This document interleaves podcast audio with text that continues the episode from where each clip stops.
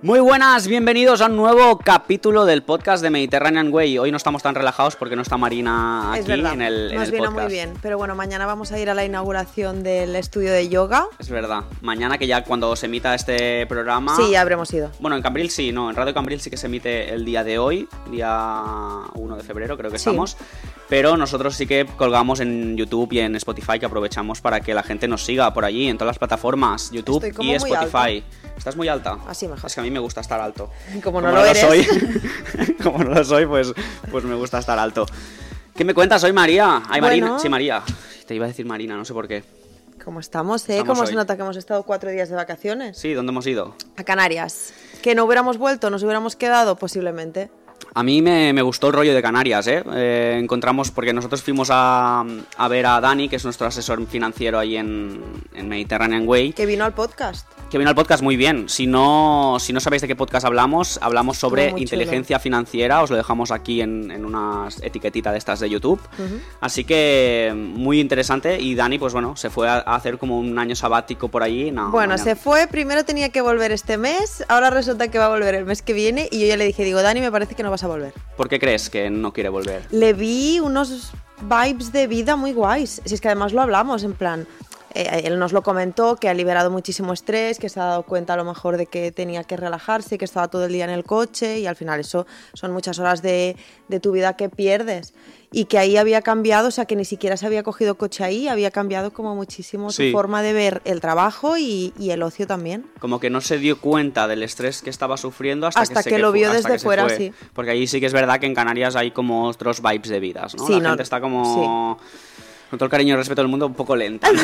Va un poco a Nos dijeron... slow life. Eh, Sí, pero realmente a lo mejor están muchísimo más felices que nosotros, que en vez de slow life vamos a cuatro cafés por la mañana, ¿sabes? Claro, claro. Para llegar a todo y, y- y estar, y estar despiertos. Pero sí, me acuerdo el primer, o sea, la primera noche que llegamos, que fuimos con unos amigos del Dani para cenar y estuvimos tranquilamente 20 minutos para que nos sentaran en una mesa y nos dijeron, aquí las cosas van así. Porque además los dos son catalanes, Sí, uno, sí, sí. uno es de Reus Sí, sí, sí. Y, y tal, y nos dijeron eso, dice, no, no, aquí a nosotros al principio nos costó un poco, pero es acostumbrarse a que aquí la gente va tranquila. Sí, sí, sí, sí, no, es que es verdad. ¿Qué te parecieron las papas arrugas?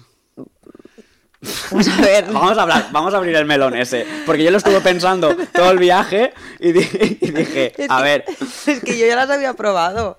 A ver. Vosotros llevabais como mucho Claro, es que- hype con esto y yo las había probado. las había probado y también. está- están buenas, pero es que ta- también te digo, no fuimos a ningún sitio típico, cero unidades de sitios típicos a comer comida de ahí. Solo íbamos de brunch a beber té matcha y, y café de cúrcuma. y que... Que no sé qué nos creemos que allí- somos. Allí qué comida típica hay, porque yo No que sé. conozca es las papas arrugas, Y el mojo picón. que al final no, no lo sé, no lo sé. tienen nada que envidiar a unas patatas bravas, No, ¿no? No lo sé. No sé, yo no, yo no di mi opinión ahí en el viaje porque seguramente me hubieseis dicho vaya, vaya, vaya hater, ¿sabes? A mí me gustó, me gustó así en general, comimos bien, nos lo pasamos bien. Eh, cogimos el primer fin de semana de carnavales, Sí, muy un bien. poco light todavía, pero bueno, la fiesta muy guay, así como muy temática Muy tropical. merenguito. Bailamos cumbia, bailamos, bueno, intentamos bailar de todo y nos lo pasamos muy bien. Muy bien. ¿Y qué pasó en, Eh, el, en, el, en el viaje de ida? Fue todo, fue todo muy bien hasta que eh, nos pasó una cosa muy graciosa que nos había avisado Claudia, que ahora Ryanair y, y demás se había puesto como muy firme con el tema de las medidas de las maletas de, bueno, de cabina, digamos. No la que pagas, sino la que te dejan se, supuestamente subir gratis. Y yo iba con un macuto importante, pero a mí yo siempre lo había subido. Yo fui a Turquía con esa mochila, 11 días, fui a París, fui a, a Italia, todo con la misma mochila, Ibiza dos veces, y yo siempre la había podido subir sin problema. Sí, yo igual también. Tú también con la tuya, Sí, es sí, que sí, la además tú también. te cogiste la, la tuya más o menos de mi tamaño, porque a mí me cabía mucho y, y la subíamos bien. Llegamos ahí Albert y yo. Eh, Claudia pagó para poder llevar más equipaje. Nosotros Muy dijimos, nada, nosotros parte". arriesgamos, malo será, malo será, malo fue. 46 euros por cabeza de malo fue. Sí. Llegamos ahí y el, se suponía que mi maleta de 40 litros tenía que caber en un espacio así donde te lo medían. Para la gente que está escuchando la radio estoy haciendo medidas con las Sí, manos, no lo pues- están viendo. Pero bueno, son 40 centímetros.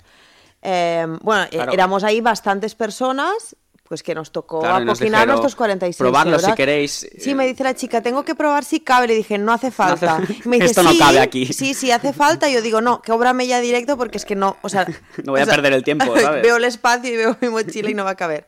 46 lereles nos tocó pagar. Sí, bueno, fue un buen... De vuelta ya no, de vuelta dijimos, mira, eh, de- y de vuelta no lo, no lo midieron, pero mira, pagamos 20 euros, que era lo que tenías que pagar si lo reservas por internet, y 46 era si, si lo tenías que pagar ahí, y allí te los cobran con tu Así que buen datáfono que un, tienen. buen, un buen tip para los viajeros que viajan en Sí, Ryanair. tenerlo en cuenta de que hasta ahora era algo que ya existía, la normativa, que no es una normativa, es una trampa que hacen ellos, pero bueno, que ahora se han puesto un poco más serios con el tema, que es una de las noticias que traemos para hoy, que vamos a hacer un poco de... Hoy va a ser noticiero, ¿no? Sí, hacía mucho que no hacacíamos noticias. Sí, nos teníamos que haber traído, yo que sé, un, una musiquita, una sintonía. Una sintonía de. Sí. De... Podrías hacerla tú, así en a capela. o tú. si la hago yo, vamos guapos. Y, y eso, y justo con, con el tema de las maletas y que ha sido Fitur, dijimos, vamos a investigar un poco. Y nada, fue entrar en Hostel Tour y la primera noticia que me salió es las aerolíneas cobran tasas por equipaje según sus criterios, lo cual transgrede sentencias judiciales y las leyes de algunos países miembros como España. Y dije, anda, mira, igual lo podemos reclamar. Pues no, no lo podemos reclamar porque todavía no está aprobado. Pero en algún momento, Lo podremos próximamente, reclamar. podremos reclamar esos 46 euros. ¿Qué pasa? Que yo creo que la gente no lo va a hacer tampoco porque te da más trabajo poner una reclamación y tener que pelearte con Ryanair o con Vueling o con quien sea, que mira, pues pagas los 40 euros y ya está. Con el tiempo que pierdes y todo, al final no, no vale la pena, que es a lo que juegan al final estas grandes compañías, sí, ¿no? que nosotros en la ida íbamos que nos creíamos Rihanna, dijimos, cóbranos los 46 euros. Claro, claro. Bueno, eso, eso tú Bueno, vamos a adjuntar un clip que grabó el Jordi de la cara de Albert mientras estaba pagando los 46 euros. Una cara de mierda que te cagas, la verdad. Pero bueno, sí. Sí, sí. Y nada, excepto eso, ninguna queja, nos lo pasamos muy bien. Muy bien. ¿Y qué me traes más de noticias? Vale, aparte de esta noticia que queríamos comentar del tema de las aerolíneas, ya que venía un poquito a colación, ¿vale? Traemos más noticias. Bueno, yo quería comentar las medidas y precios, pero bueno, Sí, tampoco... coméntalo. Yo creo que es interesante porque la gente que quiera viajar en Ryanair que se... Que se... Es que lo que está pasando es que eh, todas las compañías, excepto Ryanair, Vueling, EasyJet, Wizz Air, Las como low las cost, vamos. super low cost, te, te están, ellos te incluyen tu mm, maleta de cabina y tu mochilita de mano de 40 centímetros. Entonces... También em, estás pagando más por un, por un ticket al final. Sí, por claro. un billete. Exactamente. Se, está, se ha establecido que es ilegal que te lo cobren. Está, está pendiente solo de que lo apruebe la Comisión Europea, pero bueno, que ya está, se está legislando. Pero como ellos tienen diferentes tarifas, se escudan en no. Nosotros sí que ofrecemos la opción de, pero es que se considera que tu equipaje de mano, mira, lo tengo Es aquí como un bolso de, de dos centímetros. No, pero en principio tú tienes derecho a llevar contigo eh, tu equipaje de mano porque se considera elemento indispensable del pasajero y por tanto no puede estar sujeto a un coste extra. Es decir, no- ellos no, ni siquiera legalmente deberían tener varias tarifas, una sí que te entre y la otra que no te entre, sino que tú tendrías que poder llevarlo tranquilamente sin coste extra, incluso más cosas, si tú cosa, compras cosas en el duty free, eso que te dicen, no, solo una mochila, si llevas un bolsito pequeño, no lo puedes subir. Eso no tiene sentido No. Puedo llevar ahí mi, mi documentación y no querer llevarla, llevarla Claro. aparte. Pero bueno, mm, ya te digo, estas empresas tienen tanto poder que vete a saber tú si todas las reclamaciones estas van a servir para algo. Pero bueno, se está intentando. Además que no tendría sentido porque la gente que quizás se libraba un poco de pagar esa tasa porque abría su maleta y se ponía cosas, Pues si allí te decía, decían- no, y lo tienes que llevar en el avión. Le decían, no, se lo tienes que llevar. O sea, Claro. Te decían, saca cosas de la mochila y póntelas. Si yo me empiezo a colgar chaquetas, bufandas, me pongo, que me pongo unos zapatos en la cabeza así atados sí, y sí. los bolsos cruzados, vale, entonces sí que me dejas entrar la maleta porque se ha hecho más pequeña. Sí, es que Pero no. si el espacio en, en el avión ocupa el mismo y lo que dicen es que se tiene que regular por peso, no por espacio. Vale, Es vale. decir, lo que tiene sentido es que tú solo puedas subir 15 kilos por persona, 10 kilos por persona y que el resto se pague extra. Abulte más o abulte menos. Porque al final lo que. O sea, ellos lo hacen evidentemente para ganar dinero, pero lo que sí se puede entender que puede afectar un poco al coste del billete es que tú subas más peso al avión, pero no más tamaño. Porque siempre cabe todo ahí arriba. Sí, sí, sí. Hay Y bueno, que suficiente co- espacio. que con el tema este ahora están un poquito tiquismiquis y nada, los precios van desde los 9, 8, 9 euros por mochila, que yo esto a mí no me lo ofrecieron en ningún momento, No, o sea, yo teníamos que pagar directamente si no hubiese 20. pagado yo. hasta los 20, 25 euros, incluso 40, reservándolo con anticipación, Wizz Air es la más cara y luego cuando tú llegas ahí pues ya los precios van desde los 46, 50 euros hasta los 80, 90 euros que te pueden hacer pagar por eh, equipaje que lleves extra. Y lo puedes reclamar, pero lo más seguro es que te lo comas. Pero bueno. Pero bueno, así vamos. no un buen inicio de, viajar. viaje. No, está También claro. te digo, yo la próxima vez no pues iré con la, de ma- iré con la de ruedas y ya está, y a tomar por saco. Sí, pero lo tienes que pagar. Sí, bueno, pues ya está. Ya está, yo la para la próxima vez pagamos Sí, y claro, listo. No nos complicamos más la vida. ¿Qué me traes más, María? Tengo otra noticia interesante. Bueno, esta es tuya, ¿la quieres decir tú? La... La de Portaventura, me ha gustado. Sí, esa es, esa es interesante porque tiene mucho que ver con la Costa Dorada y creo que, que, bueno, que al final la gente de Cambrils eh, vive también gran parte del turismo, así que yo creo que noticias así de la Costa Dorada pueden ser interesantes. Hay algo que no apuntamos, pero sí que podríamos comentar, es que se va a hacer el Bombastic en Portaventura. Muy bien, pues mira, vamos a hacer Ah. la, segunda, la segunda parte de esta noticia. Sí. Porque, bueno, se ve que eh, por aventura en el en Fitur de 2024, para quien no sepa qué es Fitur, es la Feria Internacional de Turismo que se celebra en Madrid eh, siempre cada principios de, an- de principios de año. Entonces, pues bueno, eh, han presentado una nueva marca que se llama Ponient, ¿vale? El resort de parques... No sé si me encanta el nombre de Ponient. Ponient es como de ponente, o punent, ¿no? Me sale como a poner un huevo. Ponient. Ah, bueno. Ponient. Bueno. Bueno, Portaventura, no sé. Mm, Darle una vuelta. Bueno, seguramente que sus dineros habrán pagado en, en, brand- en branding. Y yo aquí que hateando de la marca. Y no creo que la cambien, la verdad. Por, por- No tiene pinta, pero bueno, sí Ponient. Claro, entonces, el- bueno, su- un poco su objetivo es impulsar eh, un nuevo enfoque hotelero estratégico. Es decir, yo entiendo que eh, un turismo como más de sol y playa y más familiar. ¿Qué quiere decir eso? Que ya, ya- ellos ya se enfocaban en, en familias, Sí. pero sí que es verdad que una familia, pues quizá vieron que un apartamento vacacional, que es lo que están cogiendo, que son aparta hoteles, eh, quizá era como un poco más cómodo para las personas que venían al parque. Entonces, ¿Va a ser solamente de aparta hoteles? Eh, por lo que tienen ahora, O que sea, son lo los, que los, hoteles, son, son aparta hoteles. Pero, eh, sí, sí, los hoteles ponían Villa Centric, por ejemplo, en Vila Seca. Ah, no, perdona, me estoy equivocando. No, no son aparta hoteles todo.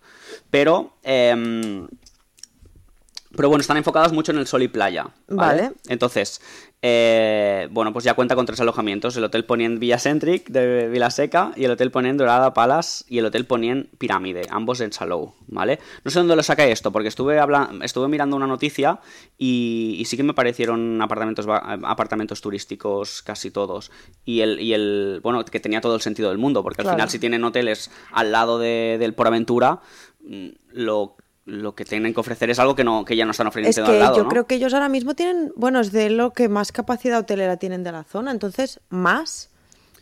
Seguro que si lo hacen es porque les sale a cuenta y. Claro, y o a veces también lo que veían, yo por lo menos, eh, Mm. nosotros tenemos clientes en, en alojamientos turísticos que van al Proventura, ¿no? Ah, sí, muchísimos. claro. Entonces, claro, normalmente son ese perfil de familia que tiene niños pequeños y que puede hacerse su papilla al niño en, en el, en el microondas, ¿no? Por Sí, ejemplo. la que verdad tienes que yo creo que Portaventura están como enfocando, haciendo como un poco un reenfoque de como su nicho competitivo y Claro, y entonces yo demás. creo que eso tira, tira por allí, por eso... Porque también te digo, por otra parte, eh, acoger el Bombastic como festival, que es un festival bastante, bastante tocho, Bastante mainstream, ¿no? mu- muy mainstream. sí. Yo no lo conocía, la verdad. ¿Tú Yo- lo conocías? Sí, porque creo que est- este verano y el pasado fueron Asturias. Vale. Y mm, estuve viendo fotos, es mítico porque tiene como una noria. Vale. Así, un poco Coachella vibes. Vale, Y vale. lo van a hacer en Portaventura y se ha creado muchísima expectativa. Hicieron concurso del lanzamiento y demás. Y bueno, nosotros ya hemos subido precios para este fin de semana, de julio, porque Sí. es 4, 5 y 6 de julio, creo. Y, y se prevé que, que tenga muchísimo Y éxito. van artistas bastante famosos, ¿no? Va, creo que Lola Índigo está confirmada, Natos Iguar también está confirmada. Bastante gente está Yandel, confirmada. puede ser. Creo que Yandel también. Es que yo a mí me gustaría ir, lo que pasa que nosotros estamos a tope de trabajo estas fechas y no nos podemos comprometer. Bueno, podrías después de la oficina. Estaré yo después de la oficina como Bien. para aguantar más gente. no.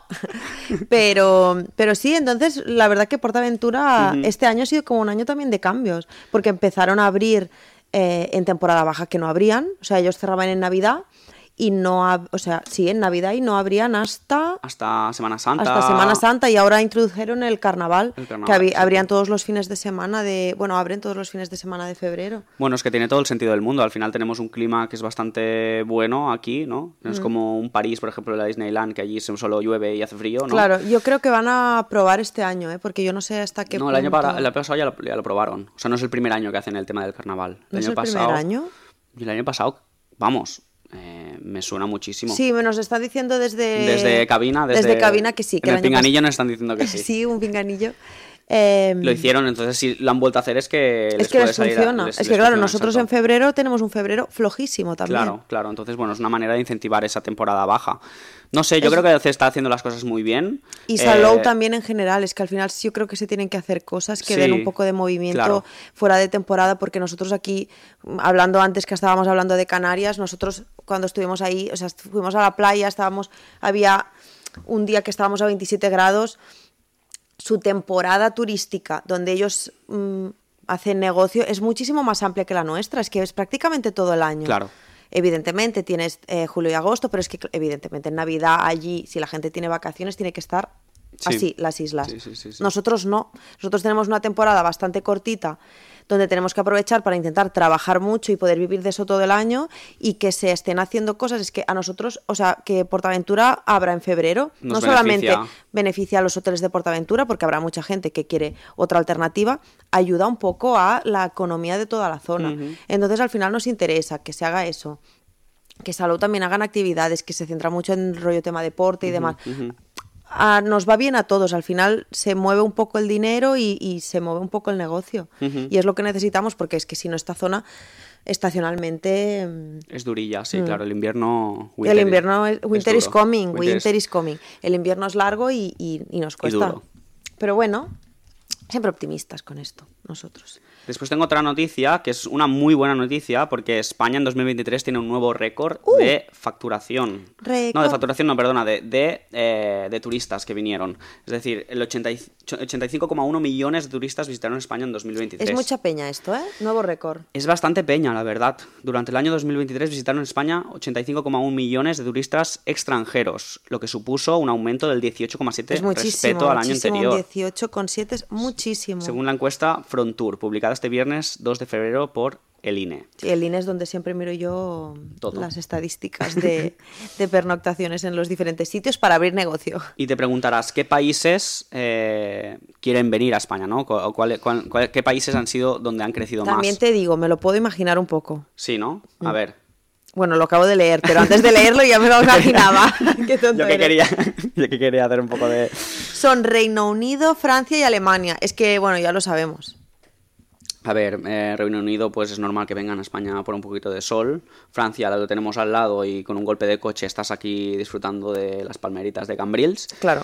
Y Alemania, pues bueno, al final... Un poco como Reino Unido. Sí, exacto. Y después, ¿cuáles son las, las comunidades autónomas que lo están petando más? Pues en primer lugar tenemos Cataluña. Es que, ¿vale? por supuesto, Con por 18, supuesto. Con 18 millones de turistas, un, eh, o sea, más 21%, ¿no? Es decir, que ha aumentado un 21%, que es una pasada. Uh. Sí, sí. Baleares, que debe ser ese 10% de alemanes Sí, que por tienen que supuesto. venir. Bueno, este 10% son 14,4 millones de, de señores alemanes que van ahí a... Y después Canarias, que lo hemos comentado después en la, en la oficina cuando nos estábamos preparando las noticias, que nos sorprende, ¿no? Como que... Nos sorprende porque donde estuvimos nosotros no había infraestructura turística, era prácticamente cero. Cero, es que es verdad, Nosotros somos- estuvimos en Las Palmas, evidentemente otras zonas, yo he estado en Maspalomas y no tiene nada que ver, pero eh, bueno, por lo que nos comentaron también la gente de ahí, no termina de gustar en la zona donde estuvimos nosotros que haya muchísimo turismo o que se llegue a, masificar. Eh, lo respetamos profundamente, la gente que trabaje de lo que quiera trabajar y que se dedique a lo que quiera dedicarse, ¿no? Pero nos sorprendió porque no vimos como esas ganas de a lo mejor hacer negocio del turismo No, y que era- haya crecido un 13,1% es muchísimo. Sí, exacto. Entonces como que no quieren, pero la ola le está les no está quieren, dando. pero se lo van a comer con patatas, como pasa en la mayoría de sitios donde no quieren turismo y al final es que la gente busca nuevos destinos. Claro. Y se nos van a terminar acabando, que solo hablamos, creo que de la que volvíamos en coche lo hablamos, porque tú decías, es que no entiendo cómo puede ser que no quieran.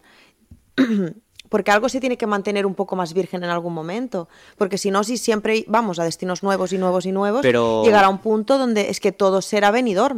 Pero, por ejemplo, en Fuerteventura, que estuve hace 10 años, allí lo protegían mucho. Tú si pisabas una duna, te venía la policía y te, te te- metía un multote Ya. que te cagas, ¿no? Entonces, bueno, hay, hay- ten- tienes zonas protegidas que, que sí que lo, que lo pueden Sí, cuidar. claro, en todos sitios tienes zonas protegidas, pero yo entiendo que esa gente, o sea, yo no es mi opinión, pero yo entiendo que esa gente diga, mira, lo siento mucho, pero a mí no me interesa porque yo ya como vivo, vivo bien. Claro. ¿Podrían vivir mucho mejor? ¿Se podría mover mucho más dinero? ¿Se podría crear mucho más negocio? Sí. ¿No les interesa? Pues lo respeto. Muy bien. Pero sí, nos sorprendió que fuera Canarias. Entonces, bueno, prepararos, señores de Canarias, porque vamos para ahí ya todos. Vamos Yo me, allí. yo me iba a quedar a vivir. Sí, ya Sí. queríamos Además, abrir una ¿cómo nueva volví, sucursal. ¿Cómo volví yo de relajada? De Muy ahí? relajada. Muy otra relajada. persona. Volví otra persona. ¿De qué te ríes de mí? Bien, bien. Me dura un día, pero volví otra persona. Luego al día siguiente ya se me ha pasado. Hasta que descubrió su realidad. Claro. También te digo, es que fuimos a un coworking. Muy chulo. Es que... Estaba delante de mar, trabajar a- a es que 25 es- grados. Claro, allí todo el mundo quiere trabajar, la verdad. Hay muchísimos nómadas digitales, que yo es algo que es otro modelo de negocio sin ser plenamente turístico, porque son estancias mucho más largas. Al final son personas que se integran muchísimo más como con la comunidad local, como no es gente que viene una o dos semanas y viene a hacer como lo típico que hace todo el mundo. No, es gente que viene a vivir como, o es la idea cuando tú vas a vivir a otro país seis, ocho meses, vivir un poco como vive la gente Y de que ahí. incentiva también la economía, porque, por ejemplo, el Sí. Dani iba a cenar, iba a comer, Claro, iba supuesto, a tú, consumir. tú haces la, la Ah, vida de ahí. exacto. Y yo vi muchísimo, o sea, nosotros estábamos por ahí en la playa y la mayoría de gente hablaba inglés Sí, o hablaban francés o había muchísimo y, y eso pues había varios coworkings, co-livings y, y sitios de alquiler temporal. Es algo que ahí se está potenciando mucho y antes lo hemos comentado que es que Alemania dio el año pasado 500 euros en invierno eh, porque estaba el gas muy caro, la luz muy cara, a la gente que quisiera pasar los meses más fríos del año en zonas más cálidas. Y creo que entraban Canarias, Grecia y algún otro sitio entró como en la subvención que, daba Alemania para que tú fueras a disfrutar de, de mejor clima en otro sitio. Entonces, claro, si de los países donde hace frío, que son emisores de turistas y de nómadas digitales, porque es donde hay empleos más como industria, más... Exacto más...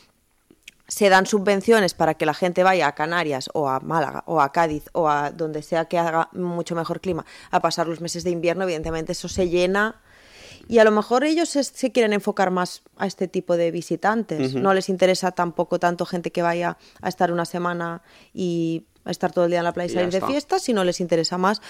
Vimos alquileres temporales y estaban carísimos. Estaban caros, sí. sí, sí. 1.200 euros, Sí. apartamentitos de un dormitorio mm, para, pues eso, para alquilarlo por meses. Y el hándicap de no, quedarse, de no quedarse más Dani era porque no encontraba nada. Claro, decir, sí, sí, yo creo que el Dani si no se quedaría más tiempo. Exacto, exacto. Pero se está, yo entiendo también que la gente no quiera porque se pone pues el tema, tema difícil, el tema del alquiler. Bueno, pues como pasa un poco en todos lados, que construyan vivienda social. Después te traigo otra noticia, son como muchos datos, eh, hablando sobre viviendas vacacionales, ¿vale? Ya que estamos, nosotros somos una empresa de alquiler vacacional, pues sería interesante pues ver un poco de números, que qué es lo que ingresó eh, el alquiler turístico en España en la, en la declaración del 2022, que son los datos que tenemos de la agencia tributaria, ¿vale? Veo mucho dinero aquí yo, ¿eh? Veo mucho, sí, sí. Entonces, se- el alquiler turístico vía plataformas, es decir, plataformas se refieren a eh, intermediarios como Booking o Airbnb. Que bueno, al final es quien, de quien pueden recopilar más datos, claro. ingresó, ingresó 2.089 millones de euros, que es una pasada. Sí. Y después hay un dato que a través de cuántos intermediarios, que son 1.155, que me parecieron muchísimos. ¿Como Los- mil tantos? A través de 1.155, porque en, en junio, en junio de 2000, del 2021, el 26 de junio, la, la agencia tributaria dijo, oye, esto es un despitote, aquí tenemos que declarar todo el mundo todos, y obligó a todos los intermediarios, Booking, Airbnb, eh, Verbo, Hmm. eh, Expedia, ¿no? A declarar con un modelo que se llama 179. Nosotros lo declaramos. sí. Eh, todos los ingresos que, que declaraban para tener un poco más el control y para que todos los propietarios que tuvieran viviendas vacacionales o gestoras como nosotros, pues pudieran declarar y pagar sus impuestos, ¿no?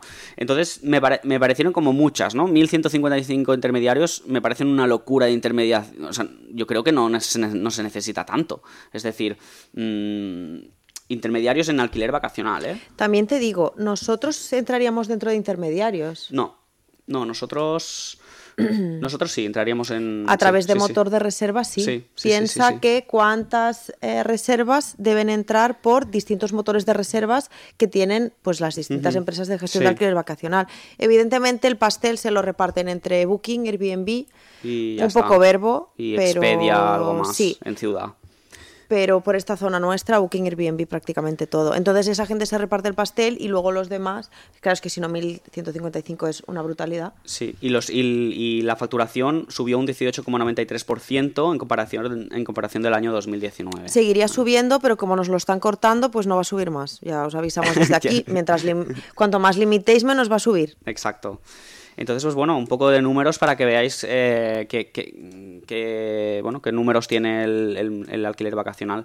Me gustaría saber si de 2022 a 2023 ha seguido subiendo. De esos 2.089 millones, Mm, Claro, será mucho más. Si al final en, en la noticia anterior hemos dicho que eh, había, se había facturado un montón y que, que- que habían Sí, sí. aumentado los turistas en España, pues muchos de esos turistas van a ven, Claro. vienen en alquiler turístico. Sí, se ha aumentado el turismo un 18,7%, por supuesto, y seguiría subiendo si, si se pudiera seguir dando alta licencias turísticas. Ahí metemos un poco la cuña de queja publicitaria, pero es que todavía seguimos con el tema.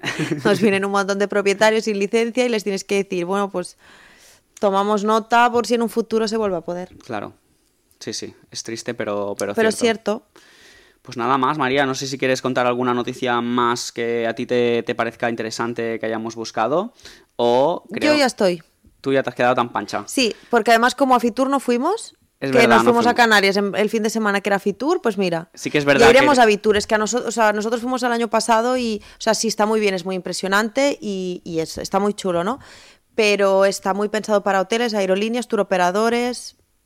Exacto, al final es turismo muy genérico y Mm. sí que es verdad que el alquiler vacacional es poco protagonista en ese tipo de ferias. Sí que es verdad que nosotros nos juntamos ya con nuestro, nuestro sector, ¿no? Claro, de los, sí. de, de los que gestionamos alquileres vacacionales. Pero bueno, eh, sí, iremos a, a Vitur, que es, eh, es como una feria también internacional de alquiler vacacional que la hacen en Málaga, así que estaremos una noche por allí. Claro, esa la Y- hacen solamente centrada en alquiler turístico. Y será interesante porque también tendremos pues todas las novedades regulatorias. Este se año va a ser un año sector. Justo, yo creo que muy interesante para ir a Vitur, que el año pasado estuvo genial, ¿no?